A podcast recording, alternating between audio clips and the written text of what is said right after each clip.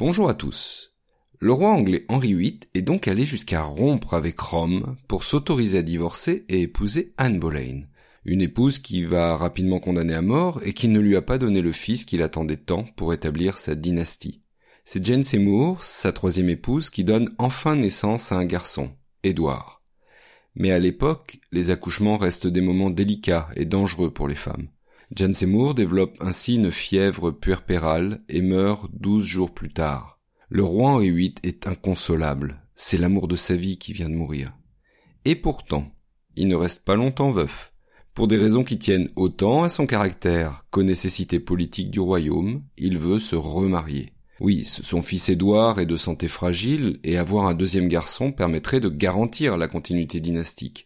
De plus, isolé par ses choix religieux des grandes puissances catholiques comme la France et l'Espagne, l'Angleterre, devenue anglicane, cherche alors à se rapprocher d'autres États protestants, notamment en Allemagne.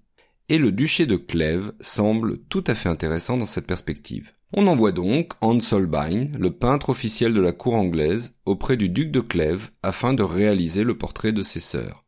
Mais malgré tous ses talents, Holbein reste un peintre de cour. Il est donc habituel qu'il enjolive ses modèles pour leur plaire et conserver ses avantages et ses pensions. Donc les portraits qu'il ramène à Henri VIII sont très réussis, peut-être un peu trop, et le roi anglais tombe instantanément sous le charme d'Anne de Clèves. Mais lors de leur première rencontre, en janvier 1540, sa déception est immense. Il la trouve très laide et la surnomme sa jument des Flandres, ce qui, on le comprendra, est assez peu flatteur. Hors de question de la faire exécuter, cela aurait trop de conséquences diplomatiques. Alors il se contente de rompre avec elle en lui donnant une dot importante. Les deux vont d'ailleurs garder d'excellents rapports et le roi l'appelle sa chère sœur. Bon, le mariage n'a duré que six mois, et il est probable qu'il n'ait même pas été consommé. À peine séparé d'Anne de Clèves, Henri VIII épouse en juillet 1540 Catherine Howard. C'est sa cinquième épouse.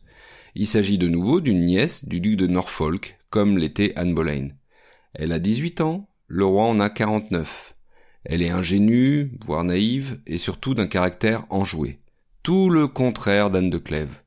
Henri VIII est totalement sous le charme et il lui trouve un joli surnom, sa rose sans épines. Mais elle est aussi infidèle, ce que le roi ne peut admettre. Bah oui, ça remettrait en cause la légitimité de tout enfant à naître. Henri VIII lui demande donc de dire la vérité sur ses incartades, en échange de sa clémence. Mais le récit a l'effet totalement inverse. Il énerve le roi au point qu'il ordonne de la tuer. Elle est décapitée en février 1542. En 1543, c'est un roi vieillissant, devenu obèse et instable psychologiquement, qui épouse Catherine Parr, une riche veuve de 33 ans. Très cultivée, intelligente, de nature calme et conciliatrice, elle va apaiser le roi et joue surtout auprès de lui le rôle d'infirmière hein, jusqu'à ce qu'il meure en 1547. Donc en résumé, de ses six épouses, il en a donc fait exécuter deux, répudié deux autres, une est morte de maladie et la dernière l'a enterrée. Ce nombre impressionnant de mariages, les morts parfois violentes des épouses et la longue barbe rousse d'Henri VIII ont probablement inspiré Charles Perrault pour le personnage de Barbe Bleue.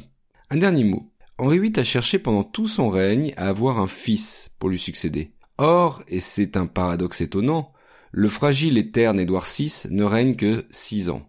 Et ce sont ses sœurs, Mary d'abord et Élisabeth ensuite, qui vont devenir reines et marquer surtout leur époque.